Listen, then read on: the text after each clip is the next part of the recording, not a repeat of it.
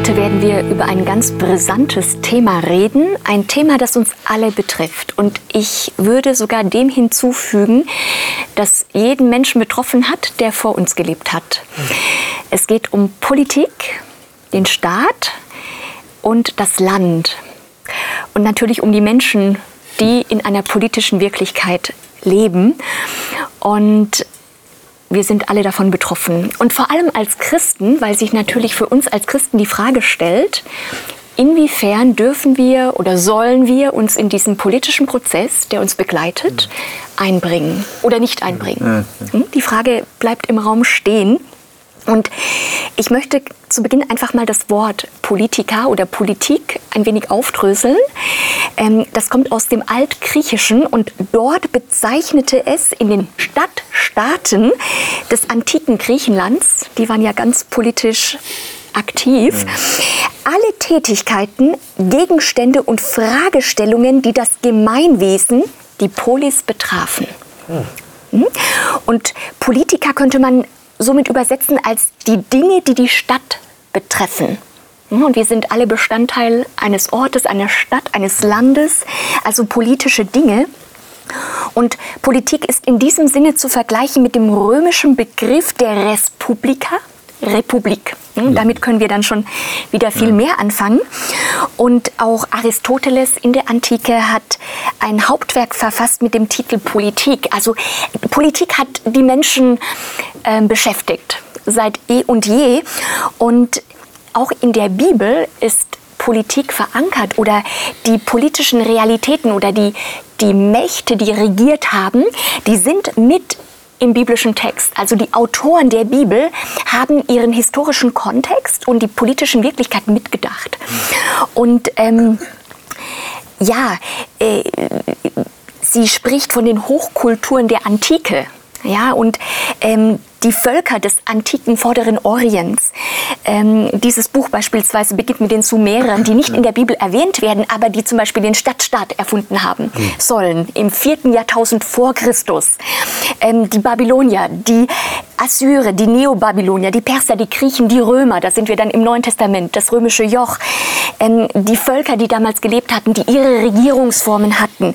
Das heißt, ähm, Politik ist in der Bibel schon auch ein Thema bis ins Neue Testament dann, wo ähm, Paulus sagt, nun ja, äh, seid äh, in Bezug auf die mhm. Obrigkeit, mhm. verhaltet euch in die und die Art. Ähm, ich würde gerne ähm, mit einem Text beginnen, wo ich so die ersten Spuren im biblischen Text finde von Politik oder von, von einer Organisation des Lebens. Da bin jetzt gespannt. Genau, für mich persönlich.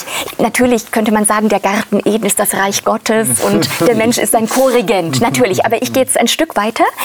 In Genesis Kapitel 4, also ganz am Anfang, Genesis Kapitel 4 und dort die Verse 16 bis 17. Da geht es um Kain. Und ähm, Kain erschlägt seinen Bruder Abel. Und dann ab Vers 16. So ging Kain hinweg von dem Angesicht des Herrn und wohnte im Lande Not, jenseits von Eden gegen Osten. Und Kain erkannte seine Frau, die ward schwanger und gebar den Henoch. Und er baute eine Stadt, die nannte er nach seines Sohnes Namen Henoch.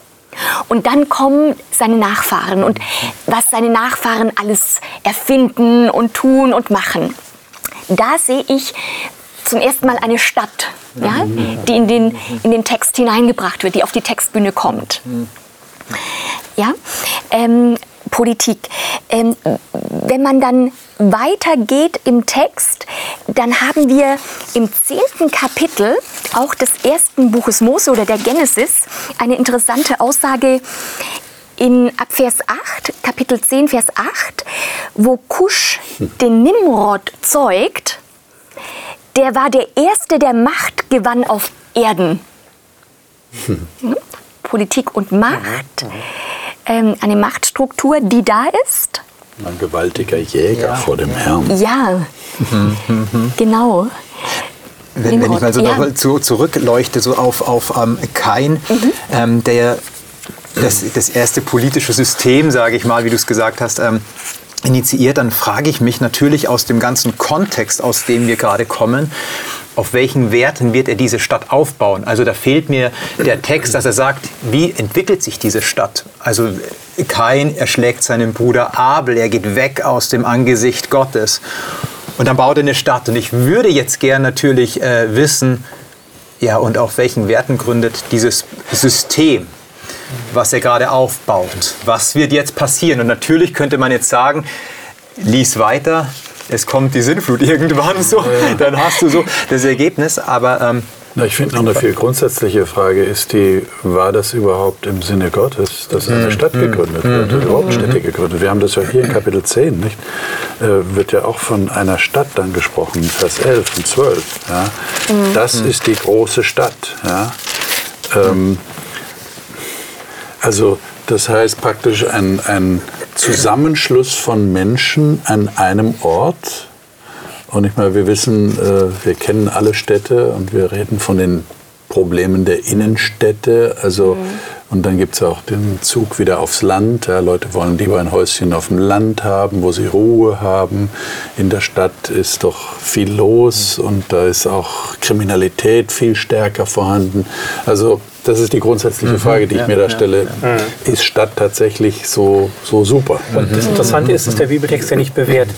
Nein. Er stellt jetzt dar, ja, aber es wird nicht bewertet und es wird auch nicht gesagt, was die Alternative wäre. Mhm. Also mhm. die anderen Leute, die jetzt nicht von Kain kommen, die sind ja wahrscheinlich auch irgendwo wohnhaft gewesen. Ne? Aber es wird nicht gesagt, war das jetzt ein Dorf, war das ein Familienverband, waren, lebten die in der Natur. Mhm. Ne? Ähm, äh, was wäre denn das Gegenstück zu der Stadt, wenn es denn negativ wäre?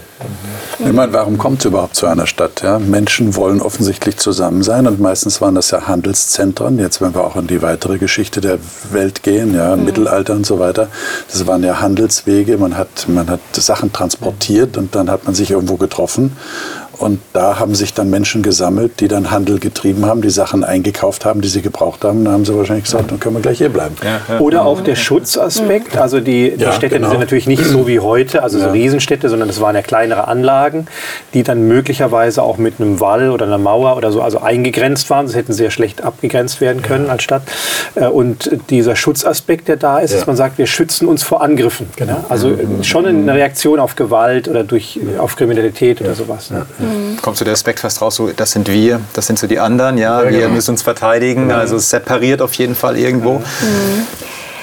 Genau, was ich hier im Text auch interessant finde, er wohnt im Lande Not. Mhm. Und Not bedeutet ähm, so ein Entwurzeltsein, mhm. ein mhm. Umherschweifen. Also da ist ein Mensch, der ist entwurzelt, er geht vom Angesicht Gottes weg. Mhm. Mhm. Und jetzt muss er diese existenzielle Lehre, dieses umhergetrieben sein irgendwie füllen oder er muss irgendwas damit machen. Mhm, mhm, ja, und, und er baut eine Stadt und er gibt ihr auch einen Namen. Mhm. Das heißt, er schafft sich auch Identität. Mhm, mhm. Und sein Sohn Henoch bekommt diesen Namen oder bekommt die Stadt bekommt den Namen mhm, seines Sohnes. Und danach kommt ja auch noch dieser Lamech, der dann sich rächen möchte für alles, was ihm angetan wird. Und man hat diese beiden Namen auch in der nächsten Genealogie, die mhm. kommt, mhm. den Henoch, der mit mhm. Gott wandelt, und mhm. der Lamech, der der Vater Noahs ist und sagt, trotz all des Fluches dieser Welt, dieser Sohn tröstet uns. Mhm. Der, die, die, haben völlig verschiedene Ansätze, Lebensansätze, mhm. die hier auch ähm, abgelichtet werden. Ja. Und kann man da eine Bewertung draus schließen, dass man sagt, naja, die eine, äh, der eine Stammbaum, der hier in Genesis 4 ab Vers 17 beschrieben wird, ist der, der eben nicht Gottes Plan entspricht, wie du sie angedeutet hast. Stadtbau, mhm. ähm, dann diese Gewaltexzesse, die dann äh, kommen. Und der in Kapitel 5 wäre derjenige, der mhm. die fromme Linie sozusagen mhm. beschreibt. Ja. Ähm, dann, heißt, dann würde es aber heißen, dass auch diese ähm, äh, diese technischen Fortschritte, die hier in äh, Kapitel 4 ab Vers ähm, 21 äh, und ab Vers 20 beschrieben wird, dass das auch negativ zu bewerten ist. Und das kann ich aus dem Text nicht sehen. Mhm. Wobei ich da auch sehe, ähm, über was definiert sich der Mensch gerade. Mhm. Ähm, wenn ich so diese zwei äh, Genealogien äh, nebeneinander stelle, da ist, sind, die, sind die einen, die sich über diese Leistung, diese Erfindungen, den Fortschritt definieren und die anderen, die sich über eine Beziehungsebene definieren. Und das spricht dann in diese Leere hinein, die der Mensch versucht zu füllen, entwurzelt von Eden. Ähm, der Riss, der Mensch, Mensch Gott, wie füllt er diese Leere? Und der eine macht es eben, indem er sich selbst versucht, Identität zu geben oder Wert zu geben vielleicht auch.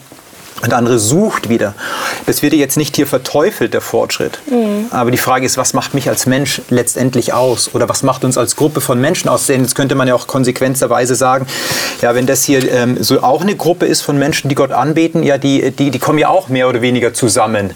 Ja, aber unter einem anderen, ähm, kann man sagen, Geist oder mit einer mhm. anderen Intention vielleicht. Mhm. Mhm.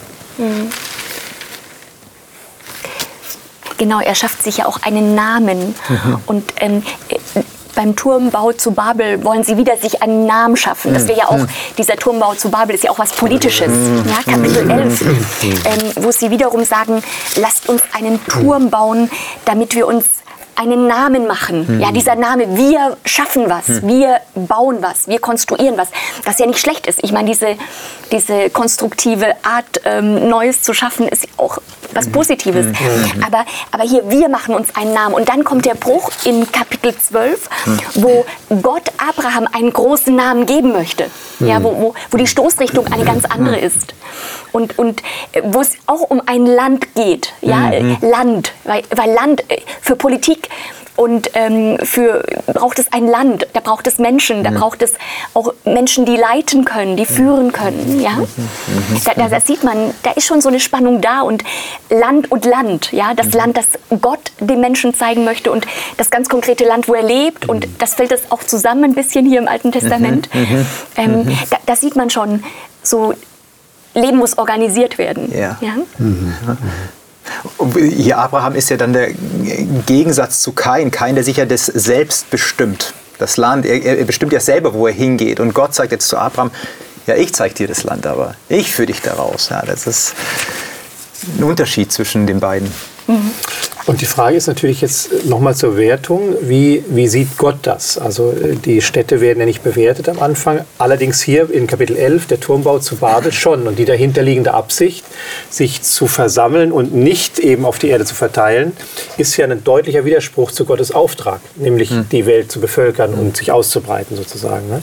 Das heißt, hier wird dieses Sammlungsereignis in Kapitel 11, diesem mit dem Turmbau, wird negativ bewertet von Gott, wird verhindert. Ja. Ähm, aber dass es solche Organisationsbewegungen gibt und Bestrebungen, ist ja eigentlich notwendig, wie du gesagt hast. Ne? Und äh, wir sehen ja dann in Israel selber so eine, eine Art Nationalstaatlichkeit. Äh, es, es, macht ja den Eindruck, dass Gott äh, Sorge hat, wenn sich hier etwas verselbstständigt. Mhm.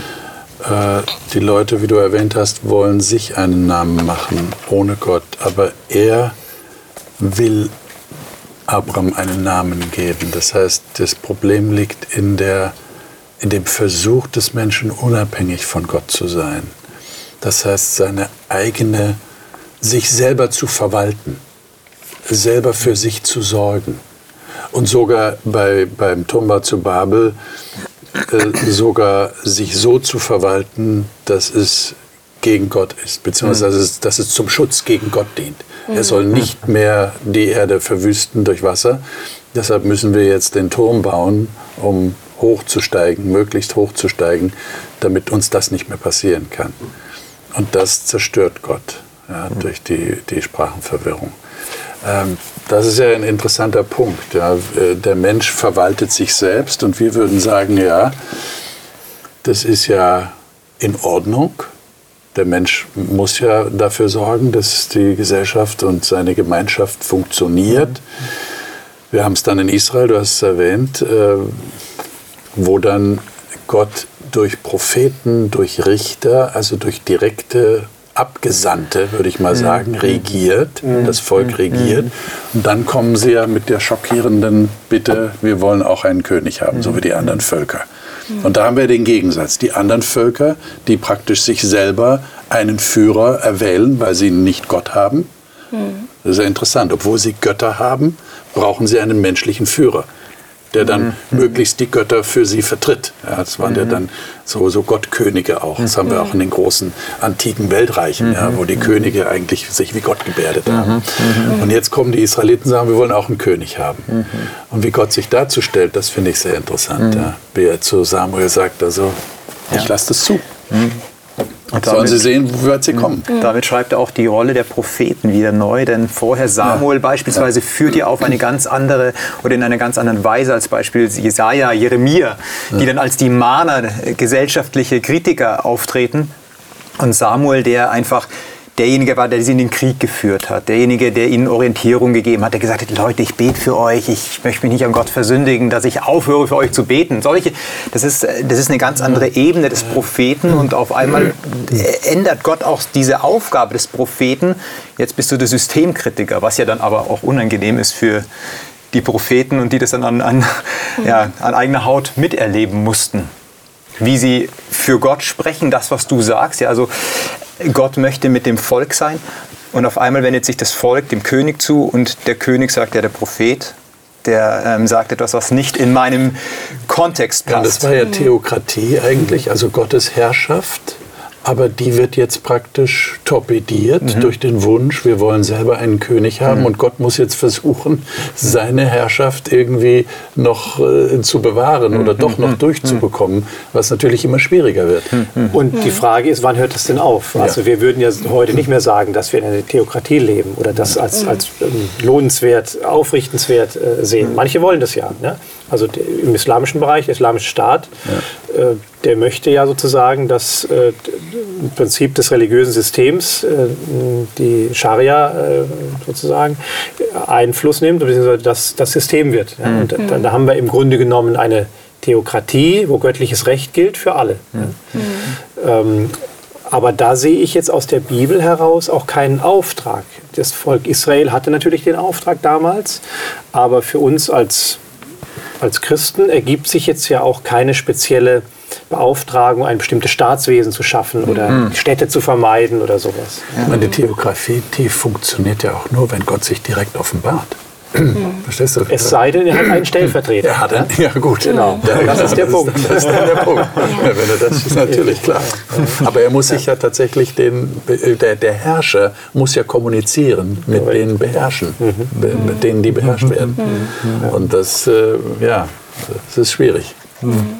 Ja, und wenn man die Monarchen, die Staatsmänner im Alten Testament betrachtet, ähm, dann sieht man auch, es waren oft fähige Männer, die, die aus ja. Israel oder Juda wirklich etwas gemacht haben, aber mhm. sie waren nicht unbedingt immer hinter Gott gestanden. Mhm. Wenn man das Nordreich betrachtet, die Könige betrachtet, die dort regiert haben, die eigentlich Gott hätten repräsentieren sollen, mhm. mhm, mhm. da es jetzt eben die Monarchie gab, da war keiner dabei, der das getan hat, was Gott gefallen hätte. Mhm. Also kein einziger. Im Südreich gab es dann den einen oder anderen, der sich Gott zugewandt hat, mhm. wo, wo dann auch, wo man sieht, dass der, der einem Volk vorangeht, der mhm. Staatsmann auch eine große Macht hat mhm. auf die, die er leitet, die er führt. Mhm. Ja, und, und aus biblischer Perspektive kommt natürlich dann der geistliche Aspekt mit hinein. Mhm. Ja, und, und das ist ja Gott wichtig, das Sein. Ja? Mhm. Und, und man sieht da im Alten Testament wirklich ähm, so auch, wie, wie ganz normale Politik mit reinkommt, so die machtbesessene Politik, ja.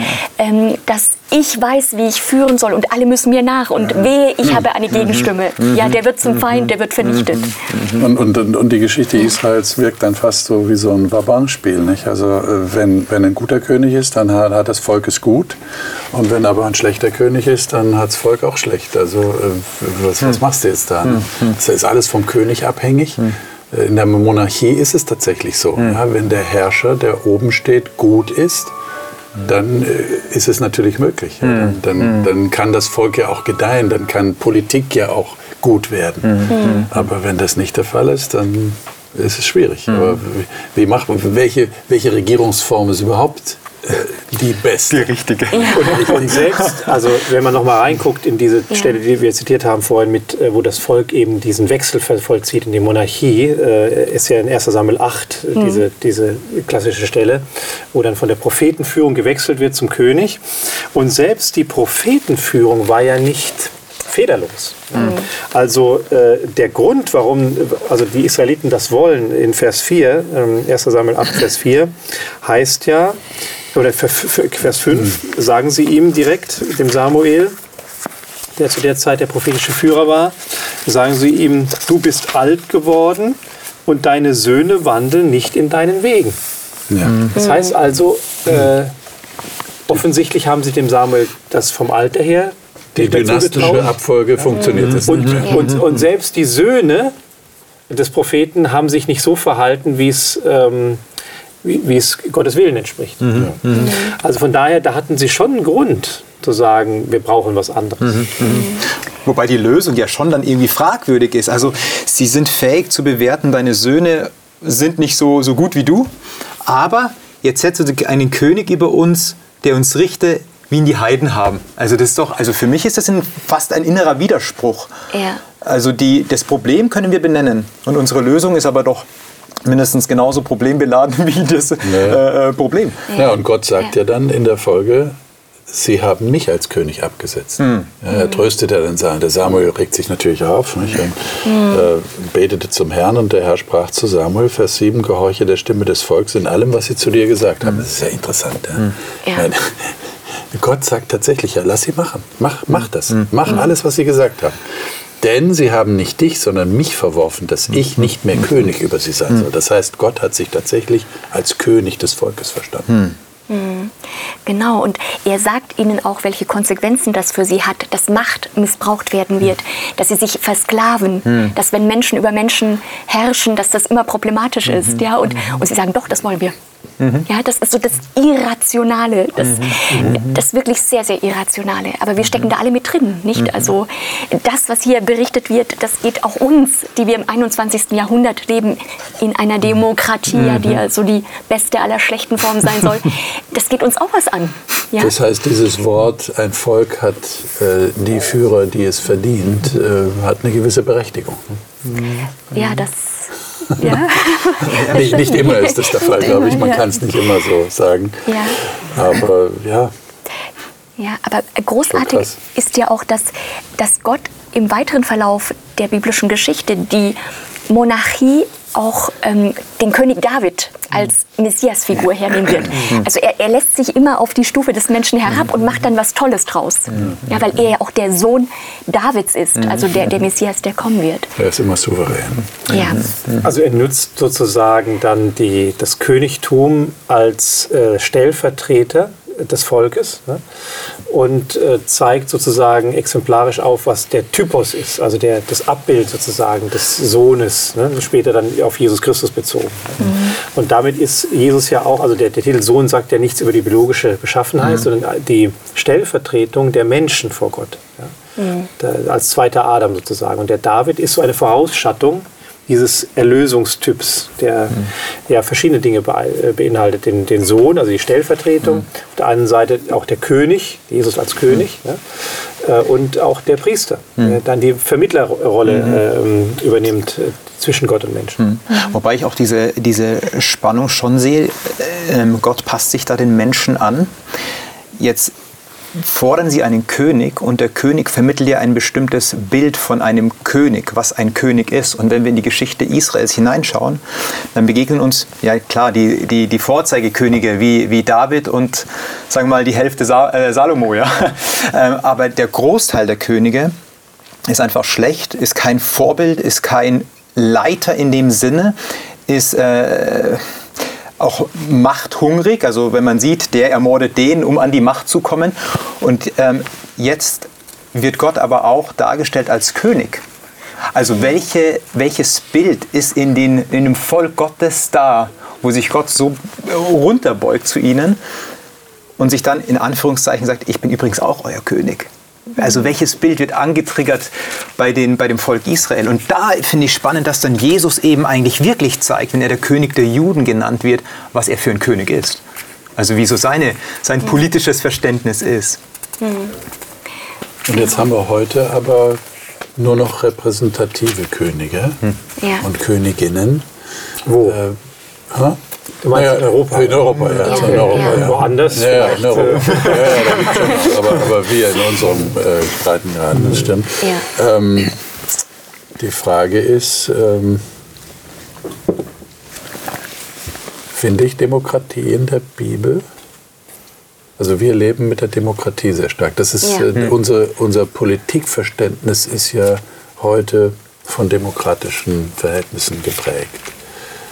Ähm, und ich habe mir, hab mir das überlegt. Ähm, ich, wir haben bei der Verurteilung Jesu haben wir Demokratie, wo der Pilatus das Volk befragt und durch Aufhetzung und so weiter. Man kann ja auch in der Demokratie kann man ja manipulieren, die Massen manipulieren.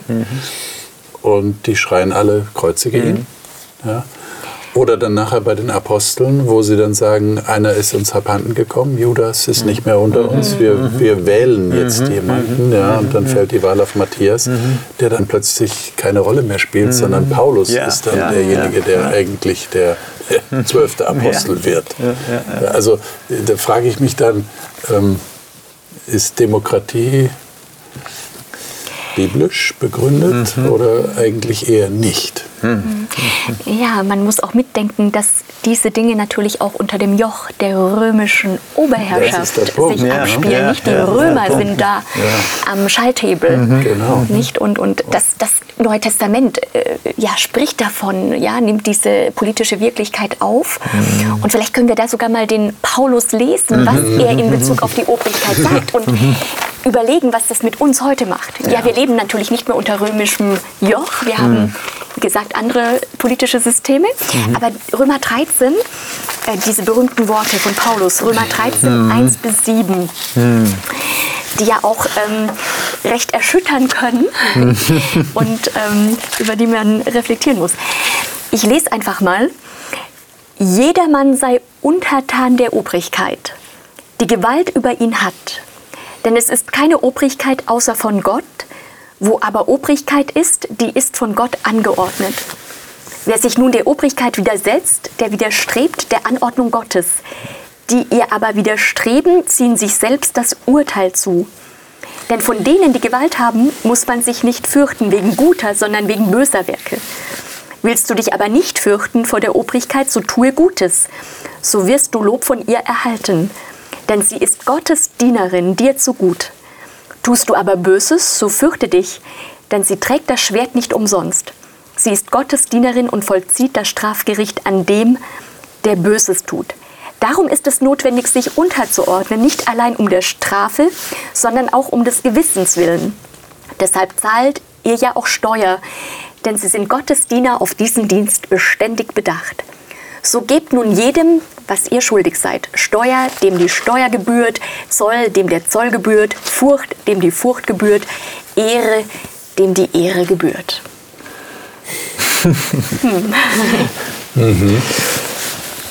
Keine Obrigkeit außer von Gott. Genau. Das schließt dann Stalin und Hitler mit ein. Und hier im Kontext Nero. Und Trump auch. Genau. Nero. War ja ein bisschen später vielleicht, ne? Genau, ja. Aber, mhm, ja. Äh, und, äh, aber er, er weiß das ja. Also er, Paulus hat ja bewusst den römischen Reich, die römische römische Reich vor Augen. Ja. Er schreibt ja an die Gemeinde in Rom hier. Ne? Und ähm, ihm ist das durchaus bewusst, was er da sagt. Ne? Ja. Wobei ich vielleicht auch so, wenn man den Text so das erste Mal liest oder äh, so schnell liest, dann denkt man sich, okay, genau diese Fragen. Äh, die ganzen Problempolitiker, die ganzen äh, Verführer und nicht Führer ähm, des Volkes sind damit gemeint. Ich glaube, Vielleicht, vielleicht orientiert sich Paulus da ein Stück noch an Daniel, der so sagt, ja, du setzt ja Könige ein und ähm, setzt sie ab. Ja, also das bedeutet dann eher für mich eine, was, was Paulus hier sagt, auch eine Begrenzung.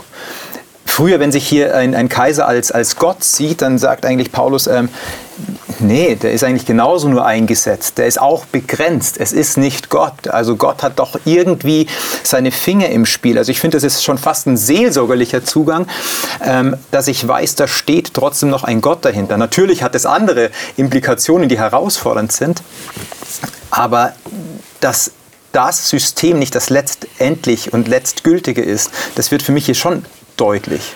Natürlich immer unter der Voraussetzung, dass Recht und Ordnung herrscht in Mhm. dem Staatengefüge, äh, in, dem, in dem Staat. Ähm, denn wenn er sagt, Vers 3, denn vor denen, die Gewalt haben, muss man sich nicht fürchten, Mhm. da könnte man ja schon einen Punkt machen. Er, er ergänzt dann, er sagt wegen guter, sondern wegen böser Werke. Wir wissen aber aus der Geschichte und auch aus der gegenwärtigen Situation, es gibt Staaten, die Gewalt in einer Form ausüben, dass man Angst haben muss. Die Leute fürchten um ihr Leben wegen des Staates, wegen der Regierung, die in ihrem Land an der Macht ist. Also äh, ja, das ist richtig, aber da muss man sagen, äh, Paulus, du redest wahrscheinlich von einem Staat, von einer Obrigkeit, die auch versucht, dem gerecht zu werden, Dienerin Gottes zu sein.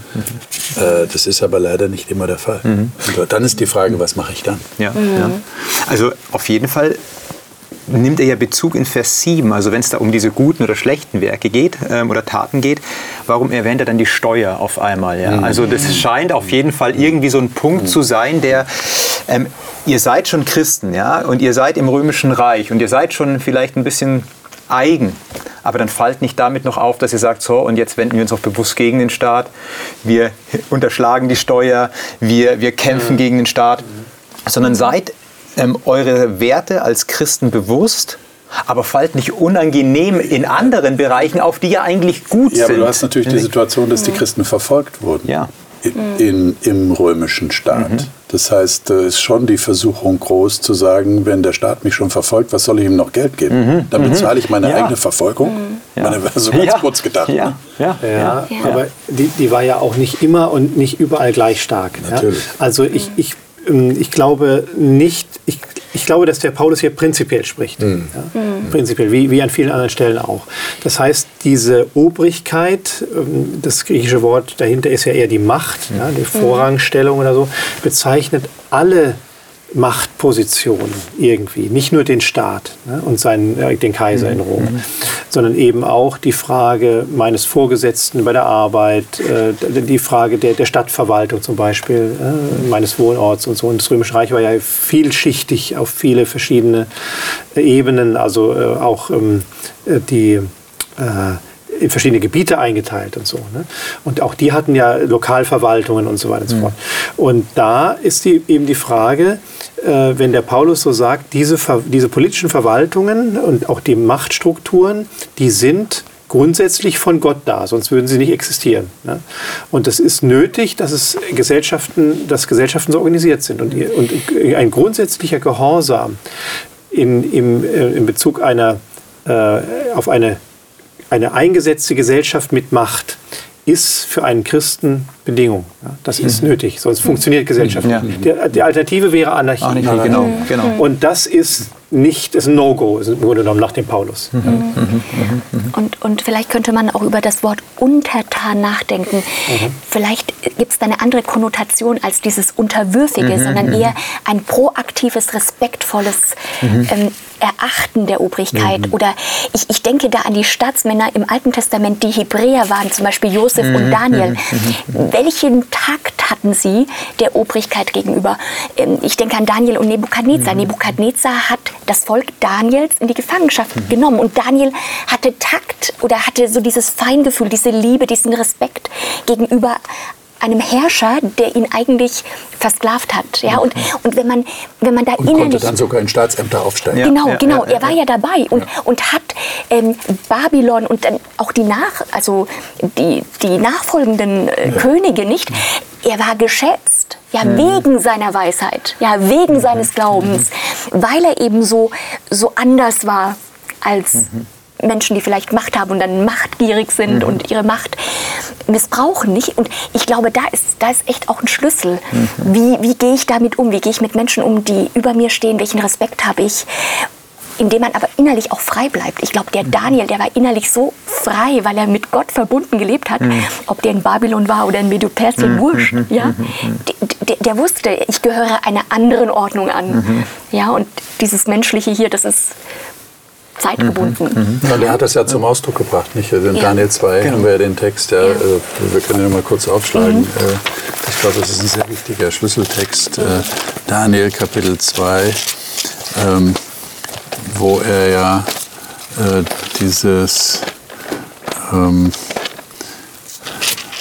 richtig ähm, Vers 20 äh, gelobt sei der Name Gottes von Ewigkeit zu Ewigkeit. Ihm gehören Weisheit und Stärke. Er ändert Zeit und Stunde. Er setzt Könige ab und setzt Könige ein. Ja, also das ist ja schon eine, eine wichtige Botschaft, die wir in der Bibel finden, ja, gerade durch den Daniel.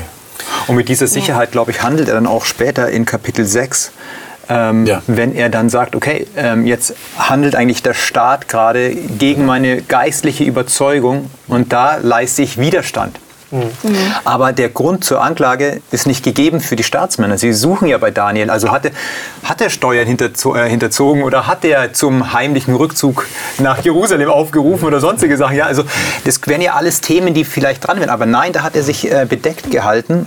Das Einzige ist tatsächlich nur sein geistlicher Zugang, weil er sich rückbesinnt. Ja, er, äh, Gott ist derjenige für die Könige und für die Zeiten und für die Stunden. Er ist dafür zuständig. Und das gleiche Prinzip finden wir bei Paulus auch. Und davor schon dieser berühmte Aus, Ausspruch von äh, Petrus vor dem Hohen Rat. Ne? Äh, dieses, dieses Prinzip der äh, Unterordnung wird eingehegt durch das Prinzip des Gewissens vor Gott. ne? Und ähm, äh, Petrus macht es ja deutlich, als er dann selber angeklagt wurde. In Apostelgeschichte 5, Vers ähm, Apostelgeschichte 5, 29. Vers 29 ist das, wo, wo äh, dieses berühmte Wort von Petrus dann kommt vor dem Hohen, Hohen Rat. Man muss Gott mehr gehorchen als den Menschen. Als er aufgefordert wird, was zu tun, was seinem Gewissen widerspricht, sagt er, ich habe eine Verpflichtung vor Gott und die ist höher. Ja? Also die Verpflichtung vor Gott ist höher als die Einordnung unter menschlicher Autorität, wenn sie dann wieder gegensätzlich sind. Auch der Paulus übrigens macht das selber, ähm, als er im Laufe seines, also seines Endpunktes der, der Dienst, seines Dienstes sozusagen gefangen genommen worden ist und mehrere Jahre dann äh, oder monatelang in diesem Prozess war, weil, weil falsche Anklage, sagt er dann am, also ähm, vor, vor dem, dem römischen Prä Repräsentant ähm, Wo bist du jetzt? in der Apostelgeschichte, 12 oder? äh, das ist Apostelgeschichte 25, wenn er sich auf den ziemlich, Kaiser ja, beruft? ja, ich Ja, glaube, ja, ja, genau, 25. 25 ist das, ja, Genau, 25, Vers, äh, Vers 11. Ja. Ähm, da sagt er dann, ähm, oder Vers 10 schon, also ich stehe vor des Kaisers Gericht, da, da muss ich gerichtet werden. Ich habe kein Unrecht getan, also weder hat er was den Juden getan, noch den Römern. Sagte, wenn ich was getan hätte, würde ich auch entsprechend gerichtet werden, das passt, aber ich berufe mich auf den Kaiser sagt er. Ja? Also er kannte das römische Rechtssystem und er beruft sich jetzt auf die höchste Stelle damals, damit ihm Gerechtigkeit widerfährt. Ja? Auch das zeigt ja, der Paulus hat nicht einfach alles mit sich geschehen lassen, ich ordne mich halt immer unter, sondern er hat sich ja eingesetzt für sein politisches Recht auf Gerechtigkeit, auf ein, auf ein faires Verfahren. Da findet aber eine Verschiebung statt, die ich ganz äh, spannend finde. Wenn man den ganzen Kontext sieht, merkt man, dass äh, Paulus von dem Volk Gottes ja, ähm, verklagt wird und ungerecht behandelt wird. Und er muss sich, weil das religiöse System unfair ist, ihm gegenüber, sich auf das staatliche politische System berufen, weil das staatliche System fairer ist als das religiöse System. Ähm, und dann denke ich mir so, oh, ähm, jetzt mal so aktuelle Diskussion auch. Ähm, merkt man das auch hier in der Jetztzeit. Religiöse Systeme, die oftmals überspitzt gesagt vielleicht sogar ähm, den Menschen nicht im Blick haben, weniger im Blick haben als die Politik. Also ist das politische System fairer und gerechter als das religiöse System. Ja, ja da, da möchte ich ähm, die Zeit, äh, wo Jeremia gelebt hat, Hm. ins Spiel bringen. Jeremia wird zu Hause in Jerusalem verfolgt. Hm. Ja. Daniel ist am babylonischen Hof, dem geht's ja, gut. Ja, ja, ja, ja, ja. Da sieht man das auch, diese, diese, diese, das ist ein Paradox? Ja. Mhm, ein Widerspruch in sich selbst. Ja, nur um das äh, zu verstärken. Ja.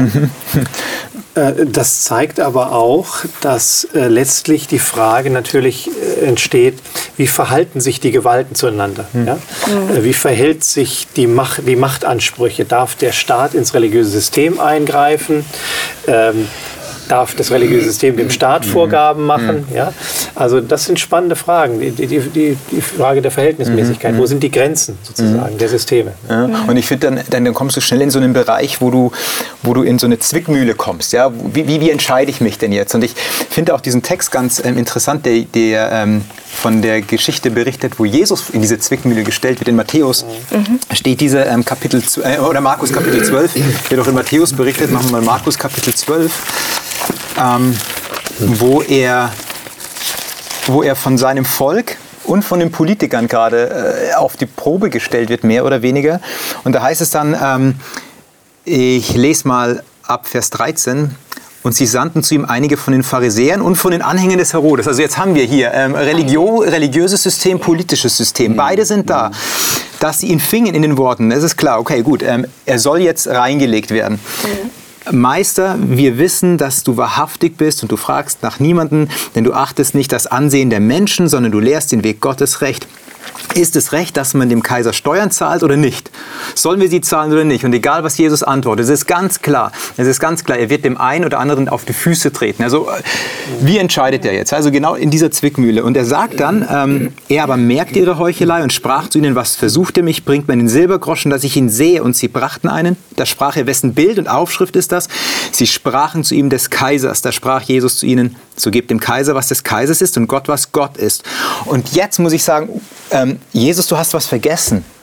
Ähm, was hat Jesus vergessen? Er, er, er, er sagt, gebt dem Kaiser, was des Kaisers ist und hat ein Symbol dafür, hat diese Münze. Ja, ihr seht ja alles, ist ja auch interessant für Juden. Wessen Bild seht ihr auf der Münze? Ja, also wo die Juden wissen, okay, wir dürfen uns kein Bildnis machen. Äh, gut, aber er hält diese Münze als Symbol des Staates hin. Ja, und was gehört jetzt Gott? Was ist jetzt Gottes? Was ist das Symbol für Gott? Das vergisst er scheinbar. Also da, da, da wird er ja nicht, äh, da wird er nicht explizit. Mhm. Also lässt uns da hängen. Für, für mich sehe ich das vielleicht dann so, dass er später weiter, äh, weiter spricht in dem höchsten Gebot, okay, du sollst Gott, den Herrn, lieben von ganzem Herzen und ähm, deine Nächsten wie dich selbst, weil äh, das begrenzt nicht die Münze, das Symbol für den Staat begrenzt. Okay, der Anspruch, den Gott hat, ist so etwas Unbegrenztes, aber auf jeden Fall, er, er geht so fein, finde ich, mit dieser Spannung um. Und ich merke, ähm, weil du das ansprichst, ich komme damit gar nicht so zurecht, mich manchmal so zu entscheiden. Ähm, in welchem System ich gerade so lebe, wie ich mich entscheiden muss. Sollte. Äh, aber äh, also ich, ich, glaube, Jesus trennt das hier gar nicht, die Systeme, sondern er, äh, aus meiner Sicht vergisst er auch nichts, sondern er fügt was hinzu. Mhm. Denn die Frage war ja nur auf den mhm. Kaiser bezogen. Mhm. Ja? Mhm. Sollen wir da Steuern geben oder nicht? Und das war ja die politische Frage des Volk Israel als von Gott berufenes Volk. Muss jetzt einer fremden oberherrschenden Macht, einer verhassten Macht Geld zahlen, also mhm. Tribut, also nicht Tribut, sondern Steuern zahlen. Ne? Und damit anerkennen, erkennen, dass es nicht mehr frei ist, mhm. sondern dass ein anderes heidnisches Volk sozusagen der Kaiser über, ihr, Oberhaupt, ihr Oberhaupt ist. Ne? Genau. Und für, für Jesus ist sozusagen diese diese Spannung gar nicht da, weil er sagt, macht das eine und das andere dürft ihr aber nicht vergessen. Mhm. Ja? Also die, die Unterordnung unter Gott schließt eben nicht aus, dass ich Steuern zahle mhm. oder dass ich mich unter einer weltlichen Herrschaft unterordne. Es sei denn, äh, der Staat äh, verstößt gegen Gottes Gebot oder achtet Gottes Gebot nicht und das steht immer höher. Also Gott behält sich vor, dass seine Herrschaft immer die wichtigere und diejenige ist, die zu beachten ist. Mhm. Und dieses Prinzip der, der Gewissensfreiheit oder der Glaubensfreiheit ist ja leider auch erst äh, sehr spät entdeckt worden, auch in der christlichen Zeit, mhm. ja, am Anfang nicht. Ja.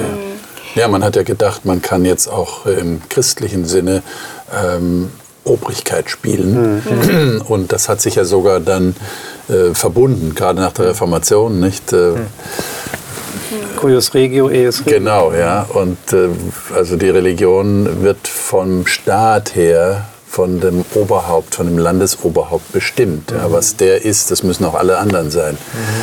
Ähm, das hat ja zu unguten äh, Verhältnissen geführt. Und ich glaube, dass, dass die Frage des Gewissens ganz, ganz grundlegend ist. Jeder Mensch hat ein Gewissen, das niemand manipulieren darf und niemand missbrauchen darf. Und ähm, dieses Gewissen untersteht Gott. Ja, so Gott, Gott ist der höchste König. Er bleibt König, auch mhm. wenn wir Könige einsetzen oder eher im Sinne der Weltgeschichte Könige einsetzt, Könige absetzt. Er bleibt souverän. Ja, und, und, und Menschheitsgeschichte mit, mit all den System, die Menschen kaputt gemacht haben, ist, es ist auch eine Irrationalität dahinter, mhm. weil einfach das Böse in die Welt gedrungen ist. Ja, mhm. das Böse ist da. Es gibt auch Gutes, ja, wie der Text gesagt hat. Das Gute ist auch ja. da, ja.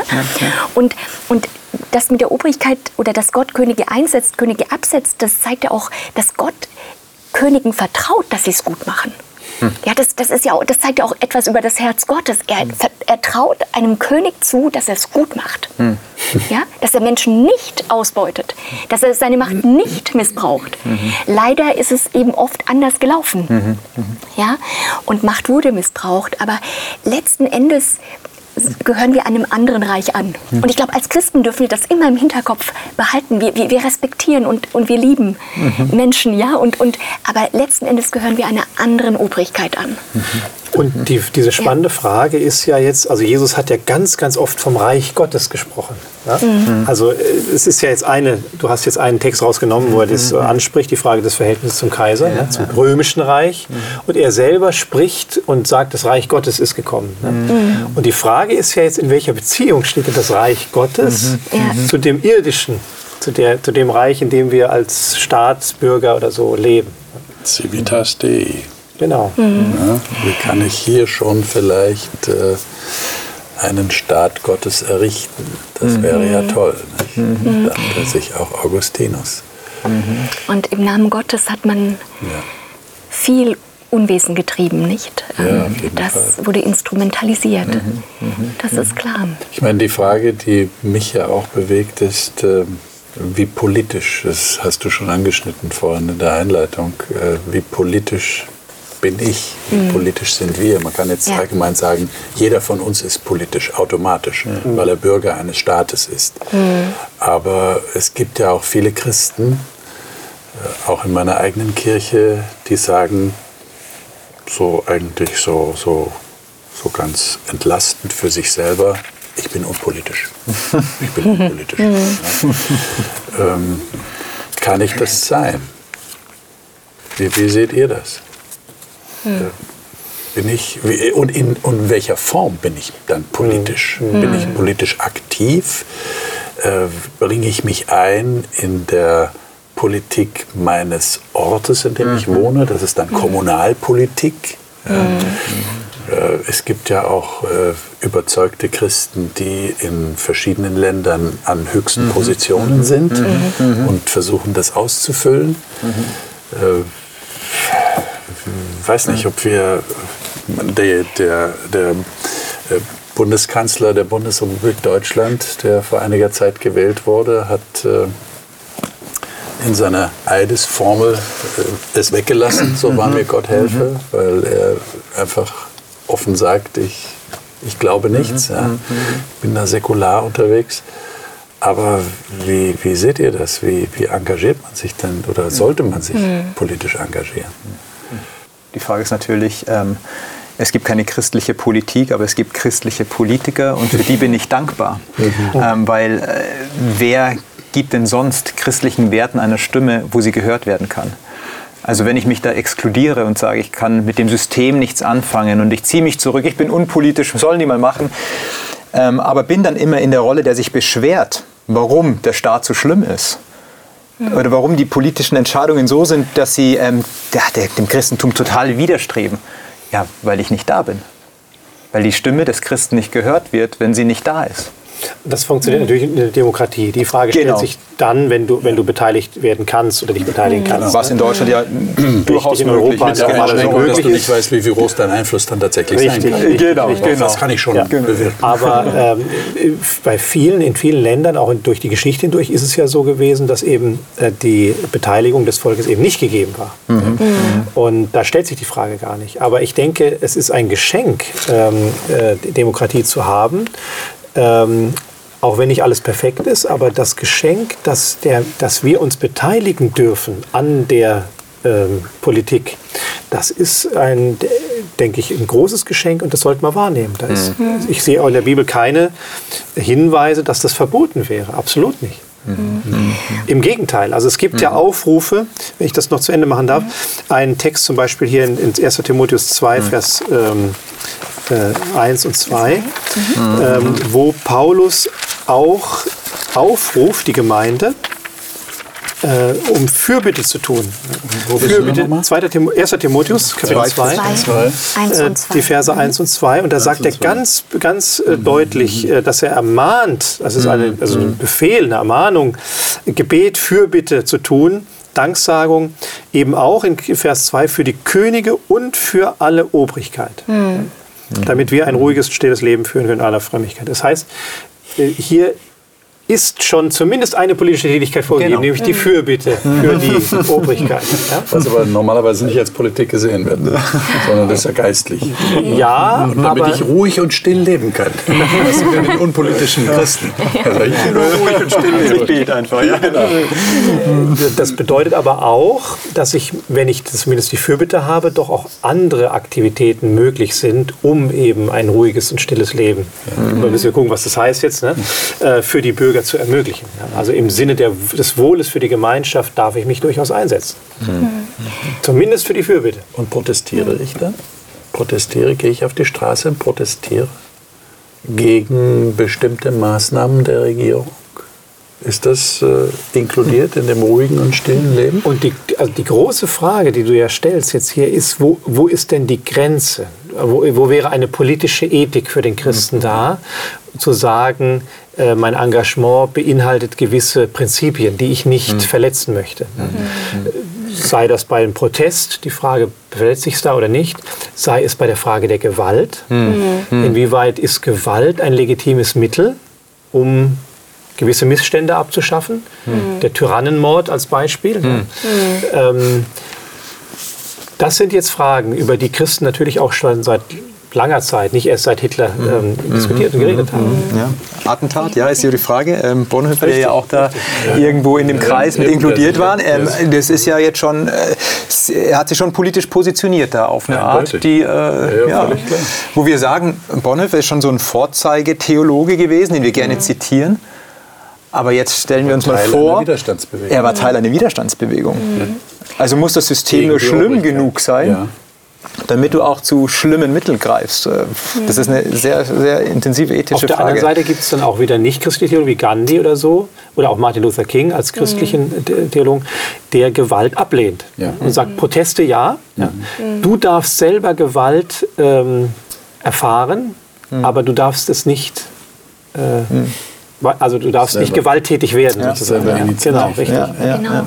Und das wirft natürlich dann auch die Frage beispielsweise im Zweiten Weltkrieg auf Militärdienst, nicht Militärdienst, nicht, wo dann auch äh, jetzt die Reformadventisten gesagt haben, nein, für uns kommt das nicht in Frage, ja, und auch Das war im Ersten Weltkrieg. im, pardon, schon. im Ersten Beiden, Weltkrieg schon, genau, ja, in beiden, beiden, beiden, genau, Und natürlich dann später auch wieder. ja, Ja. und, und das sieht man dann, die, diese ethischen Gratwanderungen, nicht, äh, wo man dann entscheiden muss und nachdenken muss. Und, aber das, das inkludiert ja auch das aktive Nachdenken. Ja, Ja, wie positioniere ich mich? Ja, Und, und sp- spannend, wenn ich, wenn ich da äh, mal weiterführen darf, äh, Daniela, äh, spannend ist ja die Wirkung. Also die, der, der gewaltlose Protest, es war ein Protest, ja, ganz klar. Also Gandhi und, und Martin Luther King haben nicht einfach nur äh, das mit sich geschehen lassen. Das war ganz bewusster Prote- Protest. Aber diese beiden Bewegungen äh, der Gewaltlosigkeit sind zum Ziel gekommen. Bonhoeffer nicht. Ja. Aber alle haben gleich geendet. Alle, alle sind durch ihr politisches Engagement ähm, früher Ja, wobei Bonn, haben geendet das als- stimmt, wobei der Gandhi natürlich von einem Attentäter Ja. ermordet worden ist und Martin Luther King auch. Ja? Ja, auch, Äh, die, da kann man nicht sagen, der Staat hat, hat sie jetzt mundtot gemacht. Ne? Ähm, von daher ähm, würde ich das schon noch mal unterscheiden zu Bonhoeffer. Aber es ist der nachhaltigere Effekt gewesen von Es hat, den beiden. richtig, ähm, es hat einen nachhaltigen. Effekt gehabt, dieser, diese, dieser gewaltlose Protest. Ja, das, fand, das fand ich schon spannend. Ja, und auch die Würde, die an Gandhi hatte, nicht? Die, das Würdevolle damit. Und das erinnert mich so ein bisschen an die Bergpredigt, die ja Reich Gottes schafft oder diese neue Charta der, des Menschen darlegt. Ja? Und wo er auch sagt, nun ja, wenn dich ein Römer, also dein Feind, bittet, eine Meile mit dir zu gehen oder diese zweite noch mit dir zu gehen, geh sie mit. Ja, das ist vielleicht auch eine Chance, sich für ihn zu interessieren, für deinen Fall zu interessieren, Fragen mhm. zu stellen. Es ist auch ein Mensch, ja. der gebrochen ist, ja. der sich nach Liebe sehnt und Anerkennung sehnt. Aber behalte deine Würde, behalte deine Freiheit. Mhm. Schlägt mhm. dich einer auf die mhm. linke Backe, die rechte. Aber während du dich zur rechten Seite drehst, schaust du ihm in die Augen mhm. und, und du holst dir deine Würde auch zurück als Mensch. Also mhm. dieses, dieses intelligente, ich, wie gehe ich denn mit der Obrigkeit um, mit meinem Feind um, mhm. ähm, ihn, ihm zum Nachdenken auch zu bringen, mhm. dadurch, dass ich da bin. Oder Esther, die genau zu dem mhm. Zeitpunkt da am Hofe ist, nicht? Und, und auch für die Juden unglaublich viel bewirken kann. Mhm. Also wo stellt mich Gott denn im Leben hin? Welche Möglichkeiten habe hab ich oder wo können wir hingehen äh, mit ihm und, und vielleicht ein einen Gegenpol setzen, zum Nachdenken anregen. Das sind ja auch viele, viele Möglichkeiten für uns. Mhm. Und als Resultat würde ich da ziehen daraus, dass es also nicht darum geht, eine passive Fußabtretermentalität zu, mhm. zu bestreiten, sondern sich aktiv einzusetzen, auch politisch, mhm. aber immer unter dem Vorbehalt der göttlichen Prinzipien, wie du es gerade gesagt hast. Mhm. Mhm. Ähm, und das ist eine spannende Herausforderung, glaube ich, auch in mhm. unserer heutigen Welt. Mhm. Und das hat auch, was du ansprichst, mit Begegnung auf Augenhöhe zu tun. Mhm. Wenn ich mich politisch engagiere, dann möchte ich nicht einfach nur da sein, um quer zu schießen, um ähm, es schwer zu machen, sondern ich möchte in den Dialog treten, auf Augenhöhe diskutieren auf Augenhöhe auch meine Werte vertreten können, aber auch zuhören, was hat der andere ähm, an Werten. Das ist ja dann ein politischer Austausch, der vielleicht auch dann politisch korrekt ist. Wir reden ja über politische Correctness, die ja wichtig mhm. ist. Ja? Und das hat mit diesem Dialog zu tun. Mhm. Mir fällt übrigens, wenn ich das noch ergänzen darf, noch ein drittes Beispiel ein, der Gewaltlosigkeit, und zwar die, der Fall der, der, der Mauer. Ja? Ja. Also die, die Wiedervereinigung ist ja vorbereitet worden durch Protestaktionen, durch Demonstrationen, die aber alle friedlich waren, mhm. weil sie auch aus christlichen Kirchen gespeist worden sind. Ja? Das ist nicht zu unterschätzen. Das waren gewaltlose Demonstrationen, ähm, die aber letztlich tatsächlich zu dem erforderlich oder zu dem gewünschten Resultat geführt haben. Mhm. Eine wichtige Frage ist natürlich, äh, wie gut bin ich informiert über Hintergründe dessen, was der Staat tut, um tatsächlich nicht nur für mich, sondern grundsätzlich beurteilen zu können, das, was der Staat hier macht, ist falsch und ich sollte jetzt dagegen protestieren. Mhm. wir haben ja tatsächlich auch die Situation, dass Menschen in, in ihren eigenen Echokammern leben, in ihren, mhm. ihren Blasen leben mhm. und da ständig Bestätigung bekommen, auch durch die Social Media und dann den Eindruck haben, ja, hier sollte ich aktiv werden. Mhm. Äh, und dann vielleicht zu spät merken, dass da Gewalt, auch mhm. äh, Gewaltbereitschaft mhm. da ist von mhm. bestimmten Leuten, die dazukommen. Mhm. Und dann zu spät merken, äh, so ist es eigentlich nicht, aber dann auch nicht mehr bereit sind hinzuhören auf das, was der Staat sagt. Und wenn der Staat vielleicht erklärt, warum er dies oder jenes tut, äh, wird das nicht mehr gesehen. Also das ist eine heikle Geschichte. Wann weiß ich genug, um einschätzen zu können, hier ist tatsächlich mein Protest als Staatsbürger gefordert, mhm. um tatsächlich etwas einzudämmen, wo ich eine negative Entwicklung sehe. Mhm. Mhm. Also ich, ich, glaube, das ist nicht so einfach. Mhm. Mhm. Das stimmt. Und die Frage stellt sich in Anbetracht der neuen Technologien. Wer macht Politik? Macht das ja. Instagram? Ja, genau. Machen, mhm. macht das Facebook? Nicht um die ganzen. Wir leben heute einfach nicht mehr in so einer kanalisierten Welt, sondern wir sind einfach so breit aufgestellt. Und das Internet hat Riesenmacht. Mhm. Ja? Mhm. Ist auch ein politischer Faktor. Ja? Mhm. Und Kommunikation ist wichtig. Und ja. wie kommuniziere ich? Der Mensch ist manipulierbar, die Bedürfnisse des Menschen, man kann damit spielen und mhm. Ängste, man kann. Ja. Es ist wirklich eine sehr komplexe und, Geschichte. Und viele Menschen sehnen sich tatsächlich nach einer Führung, nach einer Führungsfigur. Ja, das ja. haben wir in, ja. Wenn wir mal jetzt über den europäischen Tellerrand hinein, hinausschauen, haben wir das ja in vielen Völkern dieser Erde, die wo, wo man sich an den Kopf fasst und fragt, warum ist diese Person immer noch an der Macht? Mhm. Äh, ja, offensichtlich, weil es genug Leute gibt, die in dieser Person Führung sehen oder vielleicht sogar Vorteile von dieser Person mhm. sich erwarten oder tatsächlich bekommen. Und dann gibt es natürlich bestimmte Machtgefüge, die dafür sorgen, dass diese Person immer noch an der Macht ist. Ja. Ähm, aber diese Sehnsucht finde ich sehr interessant, äh, der Menschen wir wollen geführt werden. Ja. Und mhm. die, die scheinbar auch damit zufrieden sind, dass sie keine Demokratie in ihrem mhm. Land haben. Ich danke euch herzlich für eure Mitarbeit. Ein sehr spannender Gedanke, der weiter gedacht werden müsste. Ja. Vielen Dank für eure Reflexion ja. und eure Mitarbeit. Ja, klar. Danke dir. Aber das ist wirklich, ja, es ist, ist ein weites Thema.